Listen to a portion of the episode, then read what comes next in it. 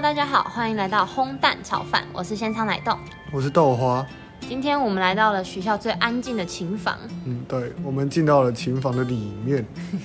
今天的主题是想要分享一下我们对一零八课纲的想法。首先要先提一下一零八课纲到底是什么，对于一些可能不是高中生或是没有接触这一块的人，想先介绍一下。就是一零八课纲是在一百零八年教育部所发布的新的课纲，然后它的目的是希望学生有自发互动，还有共好的精神。它是希望我们有核心素养，它的核心素养又分成自主行动、沟通互动以及社会参与这三个大部分。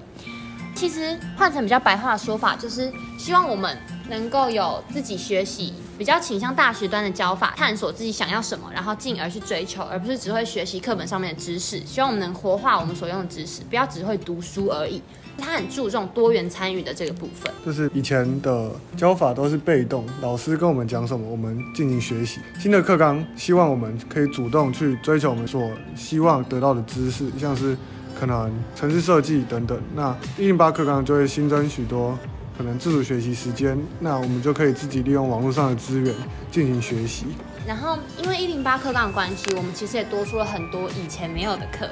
譬如说，像我们这一堂就叫自主学习，就是你要自己去寻找你想要的是什么，可能跟你以后未来的性向、你想要的科系有关的题目去做研究。你可以做小论文啊，或是像我们这样子录 podcast，甚至是自己写程式、做机器人，都是利用自主学习。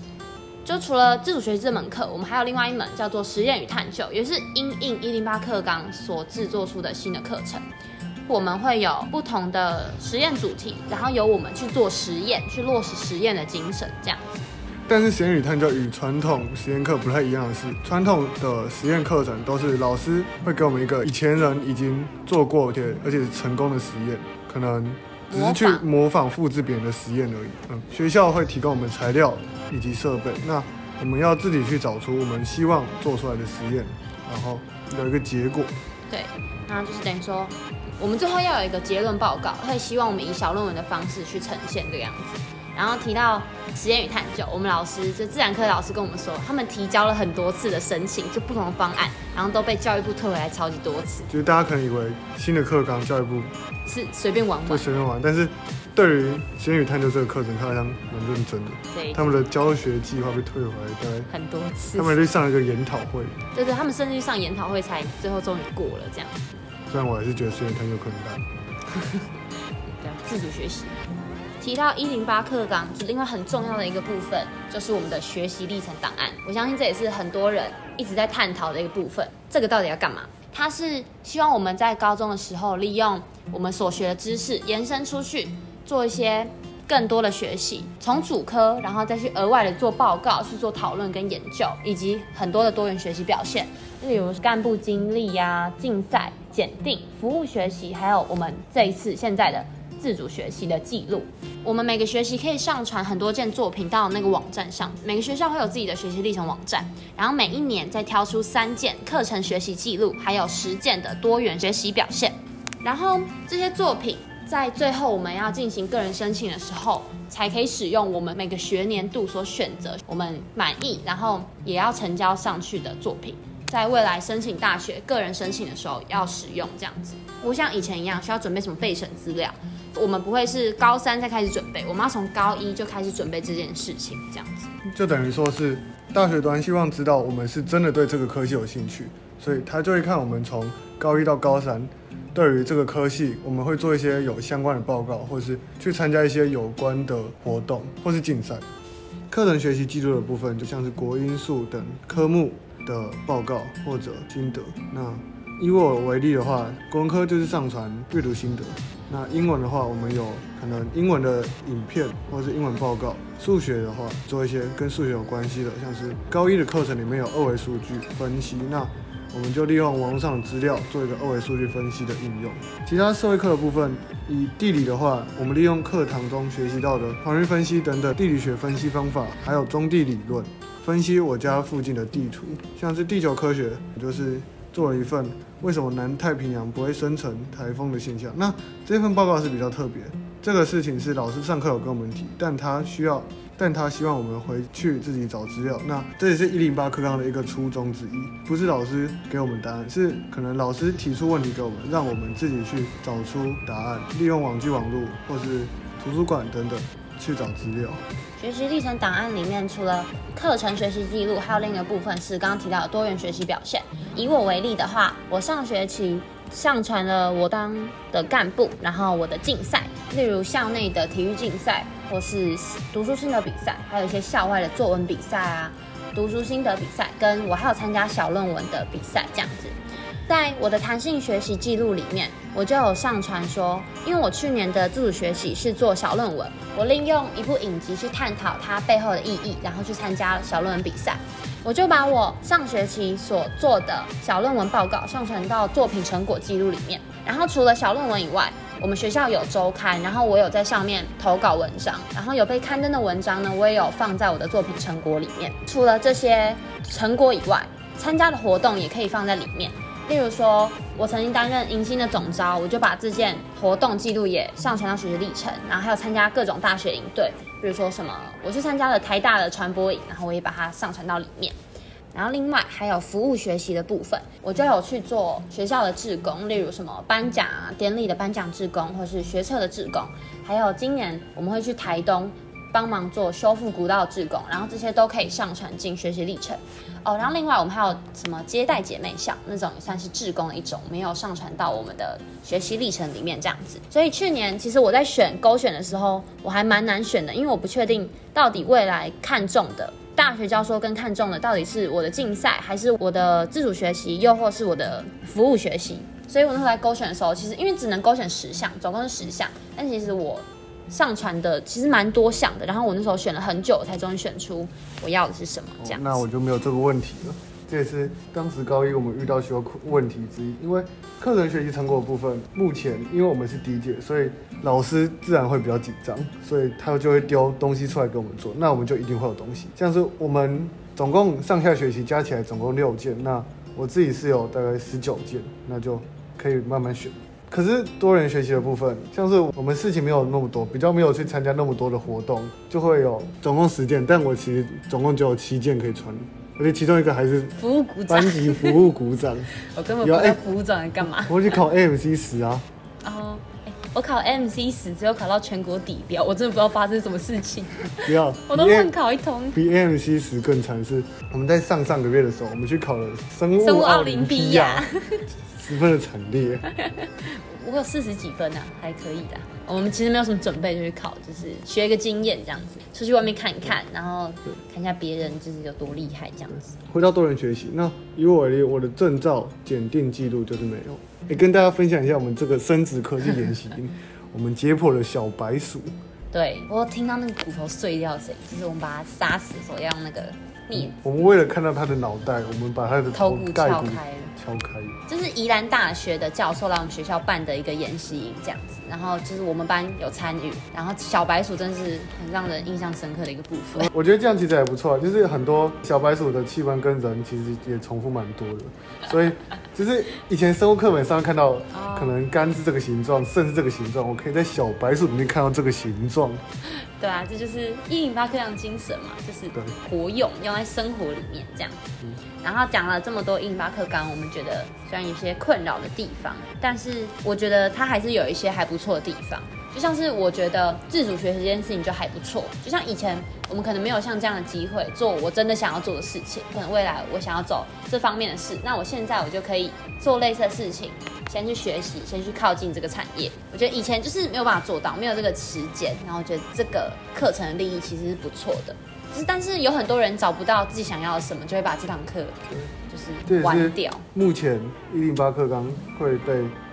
可能诟病的原因之一，因为甚至许多大学生在进入他们选择的科系以后。选择转系，甚至是休学，因为跟他的兴趣不符。那他怎么会期待所有的高中生都可以在高中三年找到自己的兴趣所在？而且，甚至是从高一你就要开始准备跟你以后想要科系有关的学习历程，这其实蛮困难。大连有时候大学生都不知道自己喜欢什么，你怎么在高一就知道，然后开始准备？其实这个就是有一点点，我觉得不太不太合理，就是的地方，这样子。对，那所以有些学校在课程学习记录的部分，就会希望学生就是有点像散弹枪那样乱枪打鸟，就是所有的科目都要传，这样子至少以后要的时候有一个东西可以用。可是这其实就跟一八课杠精的背道而驰，就是他想要的就是他不要那种广才，就是那种就是什么都会一点一点，他他想要的是专才。嗯但是现在人就是同学在应对这件事情上面，反而朝反方向走，这样我觉得这样就是其实不太好。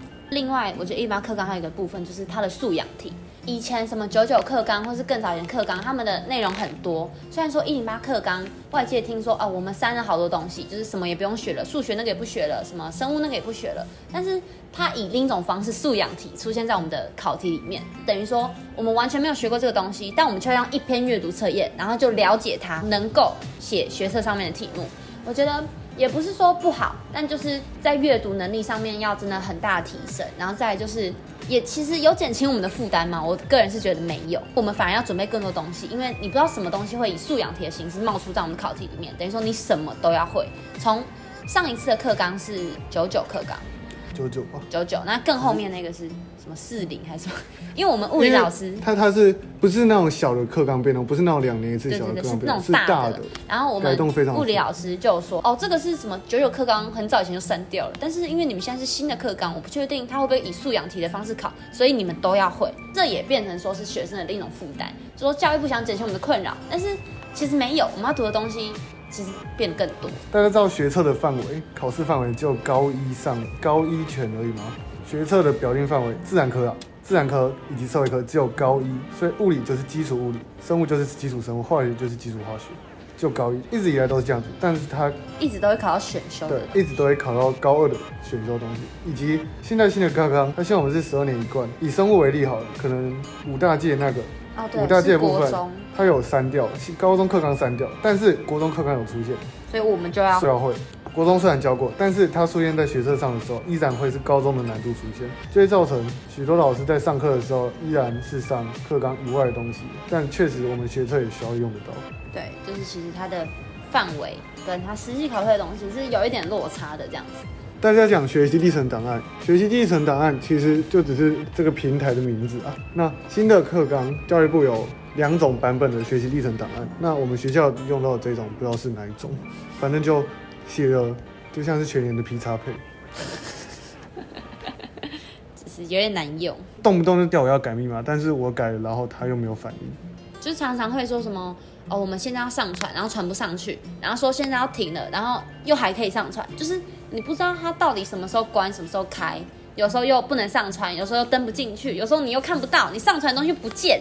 就是我们上学期就是有人上传了，然后结果隔一个礼拜发现到全部都不见。对，就是变空白。对，真的。然后学校就说什么，赶紧联系厂商去修，然后不知道厂商到底怎样。那个厂商做的网站真的比高中生做的还要烂，到底是发生什么事情？不是那个厂商每次一个月大概就要，当时啊高一刚开始的时候，一个月大概几乎每个礼拜都要找他，对，一直被 keep 因。为可能这个有问题，那个有问题，甚至除了这种个案的，也有那种全校都不能都不能登 PDF 档都进不去的状况。哦。另外一个我想讲就是学测呃不是学测，学习历程档案，你说你上传的档案有大小限制，然后有的时候打的人比较多，或是有照片，或是有什么影音档，就其实上传这个也不能上传，那个也不能上传，我就要一直压缩，一直压缩，然后就压缩到可能东西的画质或是东西的品质。我觉得既然你要跟我们上传，为什么不能把那个档案的容量再开的大一点？我就有点不懂，可能是可能我不太了解这一方面知识，可能是太大会怎么样，我不知道。但是就我自己使用者的想法，我是觉得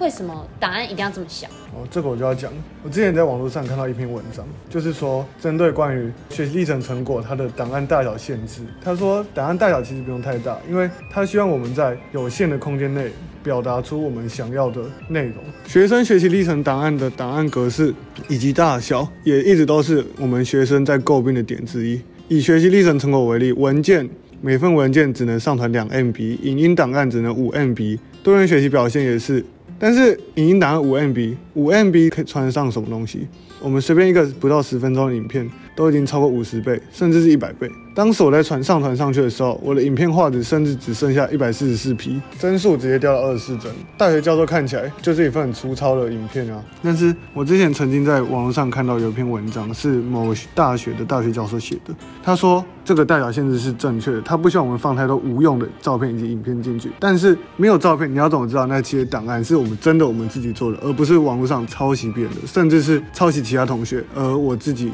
手都没有做。因为你想要的是一个过程，那过程就要用照片来证明。而且再来是，我觉得。